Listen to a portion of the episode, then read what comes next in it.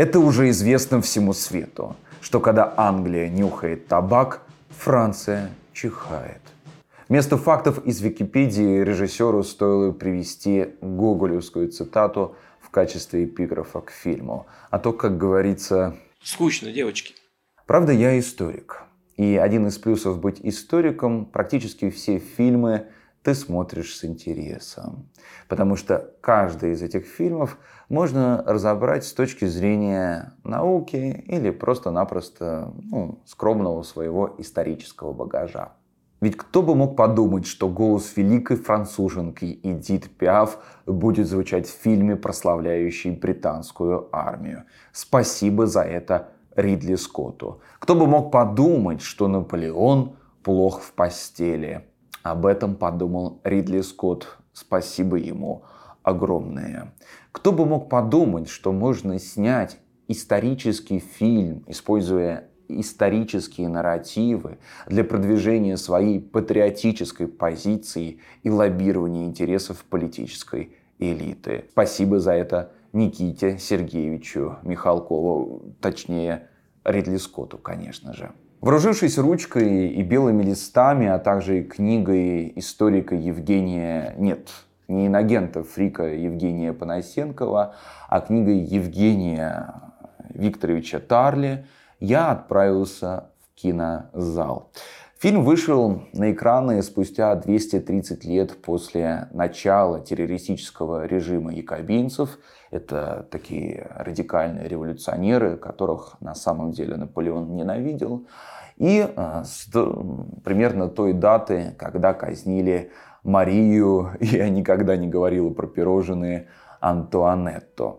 Центральная фигура фильма Наполеон, конечно же, Наполеон, а, который благодаря революции и стал тем, кем он стал. Известный факт, что революции, войны, экономические кризисы, как об этом писал социолог Вебер, являются одним из самых таких подвижных, шикарных социальных лифтов вообще в нашем обществе. Вот и корсиканский генерал стал императором благодаря знакомству с братом Максимилиана Робеспьера, главы революционного правительства. В кадре вы очень легко узнаете его. Лупоглазый, кричит, в парике, неадекватный и безумный тип, как нам показал его Ридли Скотт. Хотя на самом деле это был уравновешенный и убедительный политик, а не психопат.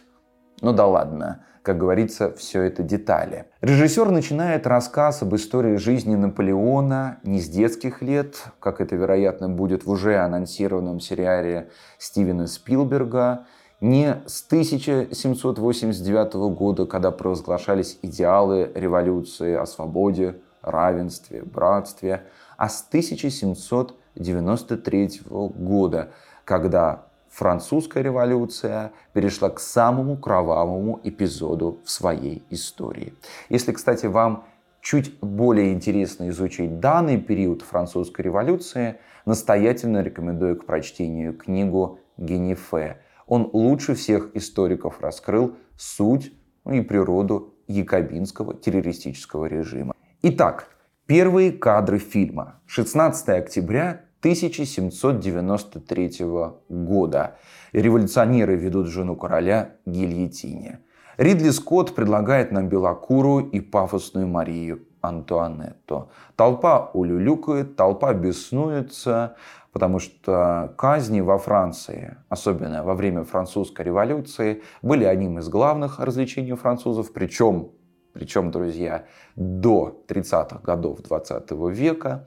Мало кто об этом знает, но цивилизационная Европа не так давно стала так называемой цивилизованной.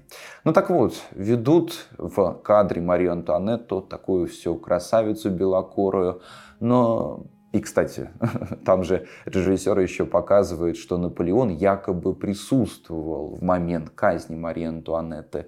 Так это или не так, никаких исторических источников, подтверждающих факт, не находится. Ну да ладно, ну да ладно. Посмотрим на, что называется, другой источник, э, который говорит нам следующее. Вот рисунок художника, который реально присутствовал во время казни Марии Антуанетты. Рисунок сделан 16 октября 1793 года, в тот же день, когда казнили королеву Франции. Мы видим, что на этом рисунке Мария Антуанетта представлена в чепчике, потому что чуть ранее, то есть перед казнью, она была пострижена на лысо. Ну, от былого величия, вероятно, осталась разве что шелковая ткань ее ночнушки. И поскольку, друзья, мы разбираем фильм, а не пересказываем фильм, давайте перемотаем сразу же на ее концовку. Что мы в конце видео видим? Мы видим снова, что Ридли Скотт умеет пользоваться интернетом, умеет гуглить, потому что он демонстрирует нам цифры снова из Википедии, цифры жертв, которые попались на пути у Наполеона, сколько их он погубил. И в этом ряду предсмертных слов Наполеона, Франция, армия, хочется добавить вместо Жозефины мемное «осуждаем». То есть, друзья, первый и последние кадры фильма дают нам понять, фильм транслирует сугубо антиреволюционную идею. Вернее так, смотрите, вот мы в «Англичане» в 17 веке под предводительством Кромвеля – совершили кровавое преступление, совершили революцию. Но мы изучили уроки истории. Они помогли нам стать лучше. Мы не допускаем больше никаких революций. Мы вообще-то парламентаризм построили в своей стране. А этим французам что не дай.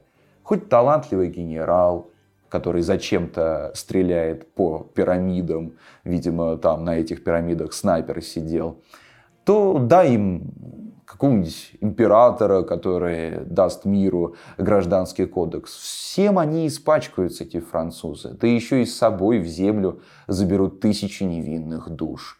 Вот, вот на самом деле, что кроется под идеей антиреволюционного посыла Ридли Скотта. Впрочем, предназначение фильма в ином. Да-да, конечно, Англия нюхает, Франция чихает, но все-таки главная причина, главная идея, а вернее главное предназначение фильма лежит в другой плоскости. Ридли Скотт два часа показывает нам унылого, тучного Наполеона, который за десятки лет не меняется в лице, будто сошел с картины Поль Делароша «Наполеон после отречения Фонтенбло» 1840 года. Например, на фоне императора Александра Наполеон натурально выглядит как старик.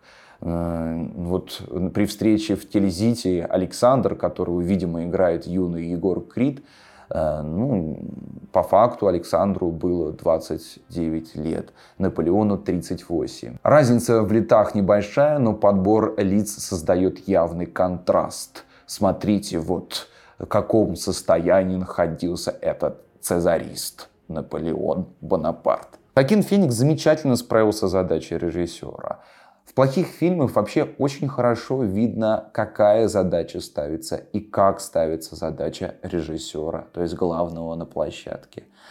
Я вообще рекомендую, если вы только начинаете или хотите разобраться в том, каким образом следует интерпретировать фильмы, как проводить герменевтику, анализ кинокартин, я рекомендую начинать, вы простите уж за мой французский, «Скала». Потому что дурные фильмы, они не мешают тем, что вовлекают вас в сюжет, э, накрывают вас какими-то эмоциями положительными или негативными. Они не вовлекают и не привлекают. И таким образом вам намного легче будет запустить свое мышление, и рацию не будет заслоняться эмоцию. Начинайте с дурных фильмов, как, например, фильмы Ридли Скотта, который лишен повествования. Динамика фильма про Наполеона такая рваная, что происходящее на экране походит на трейлер. Гигантский, двухчасовой трейлер сериала про Наполеона. И дело не в сценах баталий, которые неизбежны, когда речь идет про любого полководца. Дело в задаче и мастерстве художника. А мы на самом деле знаем, что Ридли Скотт обладает мастерством. Это доказывают фильмы «Гладиатор» и фильм «Марсианин», например – ну или если мы возьмем в качестве образца другого художника, например, Сергея Бондарчука, то он смог и задачу выполнить, и мастерством своим блеснуть, когда снимал фильм «Война и мир», знаменитый своими эпичными сценами баталий. Но это не выглядит как трейлер. Это реально полноценная, полнометражная картина. Следовательно, когда мы говорим о фильме Ридли Скотта «Наполеон», мы видим, что здесь дело сугубо в поставленной задаче. Мастерство Ридли Скотт откладывает на третий план. Ну или к, сколько ему там лет, 80 с чем-то, он это мастерство потерял. Такое тоже, увы, бывает. Моя гипотеза заключается в том, что Ридли Скотт на самом деле и не стремился впечатлить публику. Если вы хотя бы что-нибудь знаете о Наполеоне и идете в кинозал, то, скорее всего, фильм вас не впечатлит, не вовлечет. Вы не отправитесь вместе с режиссером в путешествие. Задачи такой просто-напросто нет. Если школьник и его родители ничего не знали о Наполеоне и впервые узнали о Бонапарте именно из этого фильма, я им искренне сочувствую, потому что те штампы, которые фильм транслирует, они очень долго выкорчевываются из памяти. Ну, например, то, что Наполеон страдает эдиповым комплексом, постоянно говорит о маме, где моя мама, ох уж моя мама, и видит в своей Жозефине тоже вторую мамку. Ну и, соответственно, отсюда выходит другое клише о том, что между Наполеоном и Жозефиной были созависимые отношения.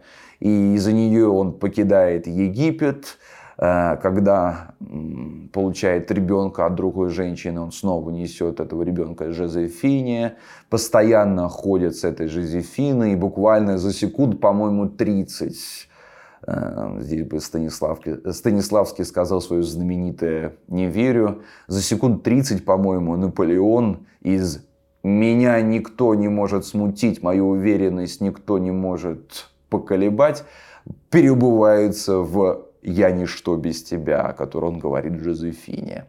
Ну и нам трижды, трижды хотели показать, что Наполеон никакущий в постели. Видимо, это очень сильно беспокоило режиссера. Но это, что называется, мазки, друзья, это все приемы, и они выполняются с конкретной целью, о которой я чуть позже, конечно же, скажу. Давайте по историческим фактам. Каким же образом Ридли Скотт относится к вот этому историческому материалу, к этому мясу, которое он приклеивает к тому или иному эпизоду фильма. Тоже один из таких странных эпизодов, которые есть в фильме, это когда Наполеон расстреливает толпу роялистов, то есть сторонников монархии. Причем режиссер нас очень долго готовил к этому эпизоду, рассказывая о том, что же происходит на улицах Парижа, а сама сцена буквально следующая. Просто Наполеон отмахивает рукой, Пушки стреляют по женщинам и старикам. Бац, кат, перед нами мертвые женщины и старики. И все, и как будто бы на этом разошлись. Историк Евгений Тарли говорит, что история намного объемнее и на самом деле интереснее кинокартин. Порой бывает и так. Во-первых, Наполеон убил надежды монархистов на возвращение династии Бурбонов. Именно Бурбоны, отняв у него власть, будут править во Франции с 1814 по 1830 годы. Но Ридли Скотт не удосуживается вот этой причинно-следственной связи. Он просто в какой-то момент, когда Наполеона в первый раз изгоняют из Франции в ссылку, он вам в какой-то момент покажет очень смешного, нелепого толстяка в парике, похожего на свою собачку. Кто это такой? Почему он сидит на Венском конгрессе? Вам лишь скажут, что это Людовик. Как бы делайте по образу выводы сами. Ну и еще очень важный момент. А, во-вторых, после разгрома городская буржуазия ослабла в своих потоках возвратить власть.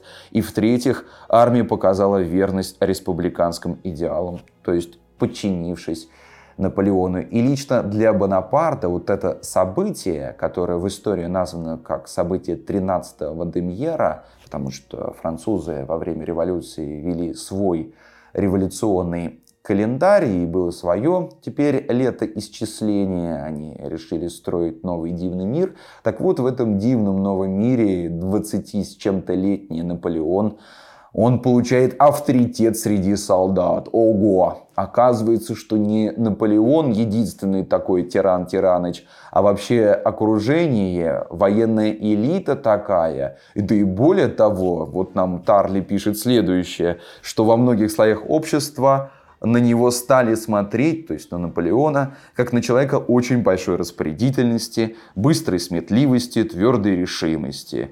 И далее историк продолжает. Но сам Бонапарт мечтает о другом. Его тянуло на театр военных действий. Он мечтал уже о самостоятельном командовании одной из армий Французской Республики. Ридли Скотту пофигу. Актеры выполняют свою задачу. Актеру, исполняющего Бонапарту, нужно было только сказать актеру, который исполняет роль Бараса. А, сказать, я не хочу быть замом. А кем хочет быть 26-летний генерал? Но об этом, как говорится, смотрите в следующей серии. Дженкинс, вы джентльмен? Да, конечно. Морзе, вы джентльмен? Да. Я джентльмен тоже. Мы, как настоящие джентльмены, не можем садиться, когда дама стоит. Джентльмены, мы взлетаем. Что касается Жозефины, Тарли ясно пишет.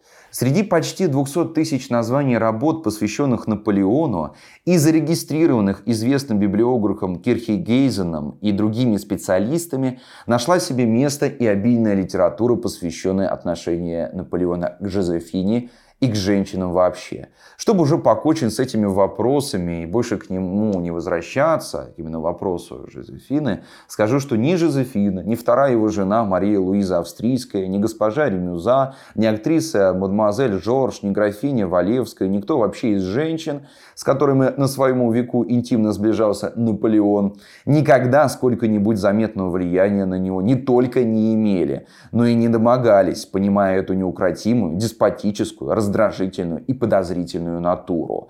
Он терпеть не мог знаменитую госпожу Сталь еще до того, как разгневался на нее за оппозиционное политическое умонастроение. И возненавидел он ее именно за излишний, по его мнению, для женщины политический интерес, за ее претензии на эрудицию и глубокомыслие. Беспрекословное повиновение и подчинение его воле – вот то необходимейшее качество, без которого женщина для него не существовала. Да и не хватало его времени в его заполненной жизни много думать о чувствах и длительно предаваться сердечным порывам. Так вышло и теперь. 9 марта 1796 года состоялась свадьба, а уже спустя два дня, 11 марта, Бонапарт простился с женой и уехал на войну. Да, Наполеон, скорее всего, не подарок, и, возможно, он абьюзер. Но фразы «я ничто без тебя», обращенной к Жозефине, не было, и быть просто-напросто не могло. Итальянскую кампанию «Поход в Сирию» и «Подчинение Германии» фильм игнорит. Окей, было, конечно же, много упущено из-за объема кадра, можно понять, все не расскажешь и так далее, и так далее. Но рвение прусской армии, которое показано в финальной битве, битве при Ватерлоу, стоило объяснить, а с чего это так прусаки стремились побить французов? Почему они не могли доверить эту роль исключительно англичанам, у которых, как показывает нам очень ярко Ридли Скотт, очень неплохо получалось. Зато смачно показано, как варвар в Бикорне стреляет из пушек по пирамидам и словно школьник в музее таращится на мумию. Зачем пришел в Египет? Как сбрела в его маленькую, опять же, тоже один из стереотипов, что Наполеон был маленького роста. Для той эпохи он был нормального роста. Как же эта идея взбрела в его голову? Ну, этим Ридли Скотт тоже не удосуживается, и он не станет вам объяснять, похожие мотивы касаемо уже Москвы и Петербурга.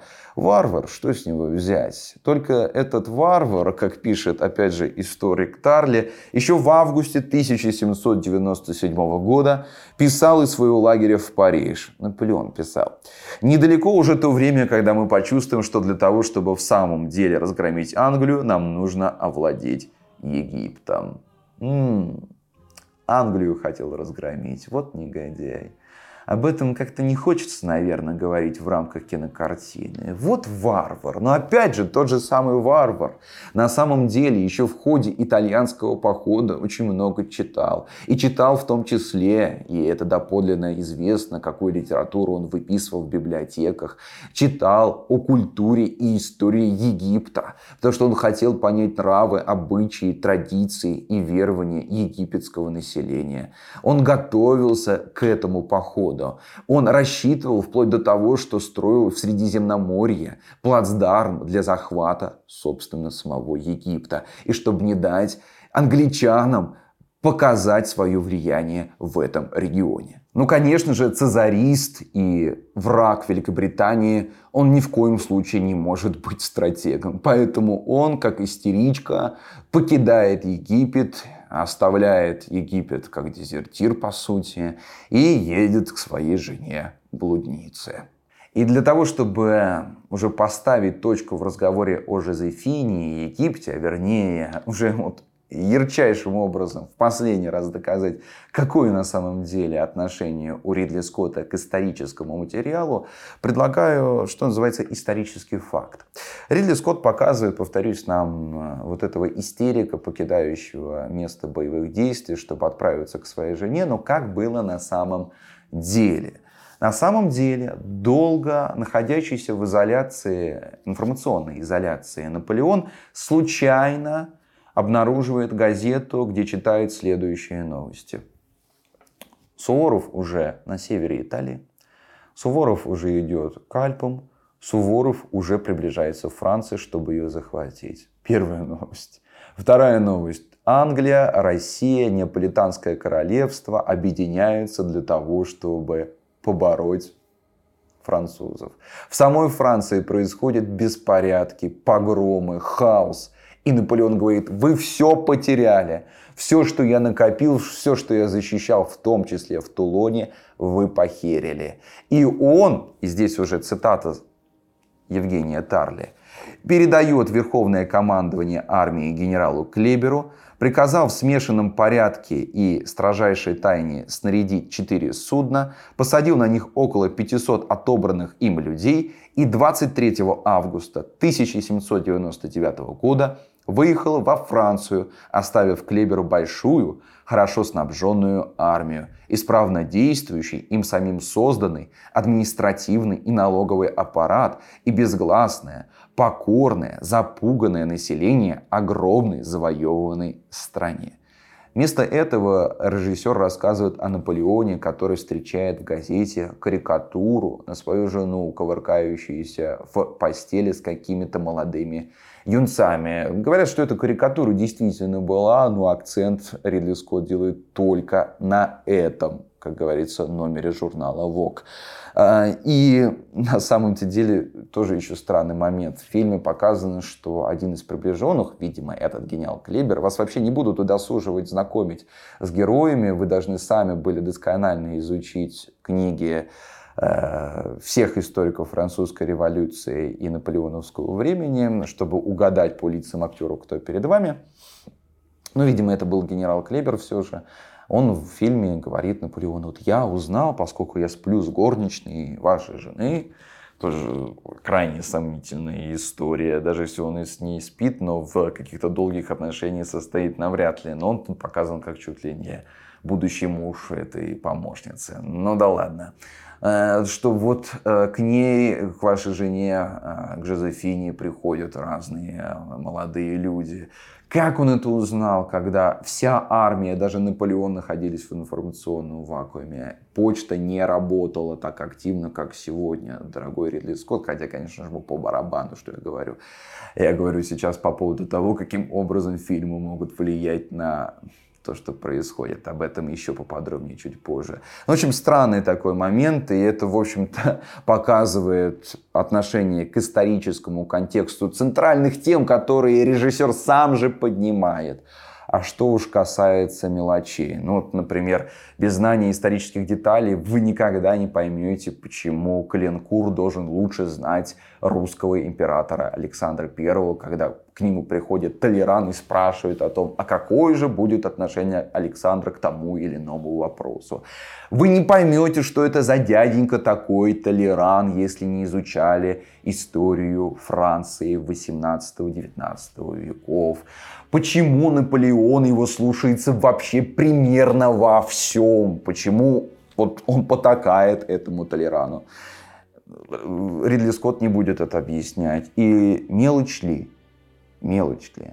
В Бородинском сражении, как показывает нам фильм, это говорится прямым текстом, оказывается, Наполеон Бонапарт – заслужил разгромную победу над русскими войсками. Хотя вот опять же, обращаясь непосредственно не только к Тарлину и к нему, тоже я сейчас его процитирую, отечественным историкам и французским историкам, большинство оценивает это событие неоднозначно. Не то чтобы ничья войне, она невозможна, потому что и с той, и другой стороны открытие вам дам, да, или, вернее, Ридли Скотту, гибнут люди. И, соответственно, какой-то четко выраженной победы быть здесь не могло. Ну вот что пишет Тарли. И когда Наполеону в ночь после битвы доложили, что 47 его генералов убиты или тяжело ранены, что несколько десятков тысяч солдат его армии лежат мертвые или раненые на поле битвы, когда он лично убедился, что ни одно из данных им до сих пор больших сражений не может сравниться по ожесточению и кровопролитию с Бородином, то, хотя это тоже не помешало ему провозгласить Бородино своей победой, Наполеон-то провозглашал, но мы что смотрим, как Наполеон сам оценивает э, свои действия или как режиссер это делает? Ну, видимо, режиссер солидарен с Наполеоном. Хотя вот следующий очень важный интересный. Он, одержавший, то есть Наполеон, свою, э, на своем веку столько настоящих бесспорных побед, не мог, конечно, не понимать, что если Лодом или Револи, или битву под пирамидами, или истребление турецкой армии под Абукиром, или Маренго, или Аустерлиц, или Йену, или Фридланд, или Вагром можно назвать победами. Видите, сколько бит на самом деле да, э, было на пути Наполеона. Но Ридли Скотт даже не расскажет про итальянский поход, он не расскажет вам про э, завоевание Германии. Он ничего из этого делать не будет. И про Сирию тоже умолчит то для Бородино нужно придумать какое-нибудь иное определение. Наполеон это тоже понимал. Еще раз, друзья, Ридли Скотт и не стремился восхитить нас. Live from London, this is BBC News. Он не хотел нас увлечь за историей, за героем. Он не показывает, как герой развивается. Он даже внешне, повторюсь, не меняется на протяжении всей картины, хотя там показан 20 с чем-то летний с размахом период жизни Наполеона. А, дело в том, что гражданин Великобритании Ридли Скотт очень четко рисует образ благородной Англии в лице фельдмаршала Веллингтона, которая сражается на поле боя, как никакая армия мира. Другой момент о том, что в этом фильме четко рисуется образ цезариста. Цезариста, который, получив одобрение народа, выступает против бюрократов, коррупции и законодателей от имени масс. Это очень хорошо показано в сцене, где Наполеона отчитывают бюрократы вот с такими вот лицами, типичные чиновники, они, наверное, во всем мире одного лица, отчитывают за то, что он дезертировал из Египта. И тогда в ответ Наполеон достаточно внушительно читает им мораль. Вот я воевал, я был на поле боя, а вы здесь, пока я там воевал на поле боя, вы потеряли всю Францию, погубили ее, похерили все достижения французской революции. И вообще, это прям, друзья, может быть не точная цитата, но фраза строилась именно так нелепо. И вообще мне жена изменила. Прощайте, он встает и уходит. Опять же, как неуравновешенный какой-то тип. И режиссер нам показывает, поскольку Наполеона никак не наказывают за это дезертирство, показывает, что по сути он убедил эту публику. Его не сажают в тюрьму, его никуда не отправляют, не штрафуют, ни так далее, не арестуют. То есть, как бы Наполеон прав. Вот он показывает, как этот человек плюет на законодателей, как он плюет на других чиновников, что он может отменять их решения и вот так вот спокойно уходить, по сути, с разбирательства его дела. И другая очень важная э, вещь, связанная с этим фильмом. Гражданин США Ридли Скотт создал этот фильм в 2023 году, чтобы был фильм о бонапартизме. Чтобы он был. Сейчас объясню. Этот фильм был создан, друзья, в преддверии, а вернее уже это событие началось, этот процесс запустился, в преддверии либо в процессе президентской гонки в Соединенных Штатах Америки. Это важно учитывать, друзья. А, и главная задача этого фильма – понизить рейтинги Дональда Трампа, который считается в американской политической культуре правым бонапартистом. И режиссер не раз бросался на бывшего президента в средствах массовой информации. В последний раз это было во время ковида. Это я сейчас привожу в качестве весомого такого аргумента своей гипотезы. Скотт назвал Трампа оранжевым, вернее, оранжеголовым типом и психом, и добавил, глядя на политиков, управляющих миром, половину времени возглавляют идиоты, здесь сложно не согласиться, а другую часть деспоты. И имелся в виду в данной цитате, в контексте самого интервью, я тоже приложу ссылочку в описании, посмотрите. Имелся в виду именно Дональд Трамп. Однако Трамп нынче имеет достаточно низкий рейтинг. В 1804 году Наполеон набрал 99,3% голосов на французском национальном референдуме. Трамп на последних выборах набрал 46,5% и одну десятую процентов голосов. Но влиятельные сторонники Трампов, так называемые трамписты, топят за теорию унитарно-исполнительной власти. Это очень сильное движение в нынешней политической системе США, которое зародилось еще в 30-е годы 20 века. Активное развитие получил во время правления Рейгана. И сегодня оно снова что называется, получает свое воплощение в лице Дональда Трампа. Объясню кратко, что такое теория унитарной исполнительной власти. Кратко заключается в том, что большинство, если не все законодательные ограничения на контроль президента над федеральной гражданской службой и независимыми агентствами являются неконституционными ограничениями исполнительной власти. Они также утверждают, что президент имеет право по своему усмотрению только лишь по своей воле, ни с кем не согласовывая данное решение, увольнять, заменять чиновников в государственном аппарате. Короче, как Бонапарт. Следовательно, главная цель Ридли Скотта – это продвижение противника, оппонента Дональда Трампа. А кто является главным оппонентом и противником Дональда Трампа?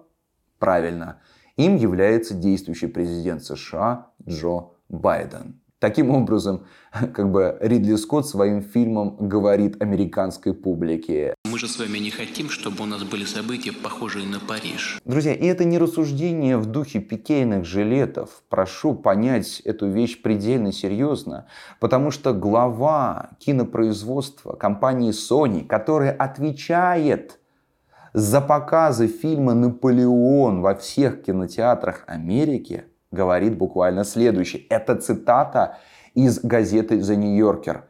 Ридли Скотт – единственный лучший аргумент в пользу второго срока для Джо Байдена. Поэтому, поэтому, друзья, становитесь историками. Либо слушайте и смотрите историков, и тогда вам никогда не будет скучно не только смотреть фильмы, но и жить эту жизнь. Ну и напоследок я бы хотел, друзья, я бы хотел в адрес фильма «Наполеон» отвесить жирный комплимент. Так же, как я однажды это сделал в адрес фильма Гай Ричи «Переводчик», где рассказывается история американского офицера, такого безупречного американского офицера, воевавшего в Афганистане. Ридли Скотт красавчик. Он молодец. Что делает Ридли Скотт по сути? Он снимает фильм, где прославляет свою армию и защищает интересы государства, того государства, которое он хочет видеть. Он показывает героев своего отечества. Он не стесняется этого делать. И я мечтаю, чтобы в нашей стране снимали такие фильмы, где будет прославляться русская армия, где будут прославляться наши солдаты, где будет говориться о России шикарным, таким же, хотя бы примерно таким же размахом, как в фильме про Наполеона Ридли Скотта, с таким же размахом о российского государства, о его всемогуществе, ну или, по крайней мере, недюжей силы. Я мечтаю об этом, друзья. Потому что, в общем-то, Ридли Скотт не постеснялся это сделать. И я уверен, что те задачи, которые он поставил, они будут выполнены. И что касается политической элиты, и что касается образа его страны, да, он там смакует, смакует смерть русского, австрийского солдата, смакует смерть врагов, потому что он британец, он британский режиссер, он патриот своего отечества. Для такого же эффекта нам нужно перестать стесняться любить Россию и уважать свою армию при любом раскладе. При любом. И я думаю, что у нас это получится сделать. Вернее, может получиться при желании. И нам даже не придется для этого перевирать историю, как это сделал Ридли Скотт. Потому что в багаже российской истории – достаточно нужной правды.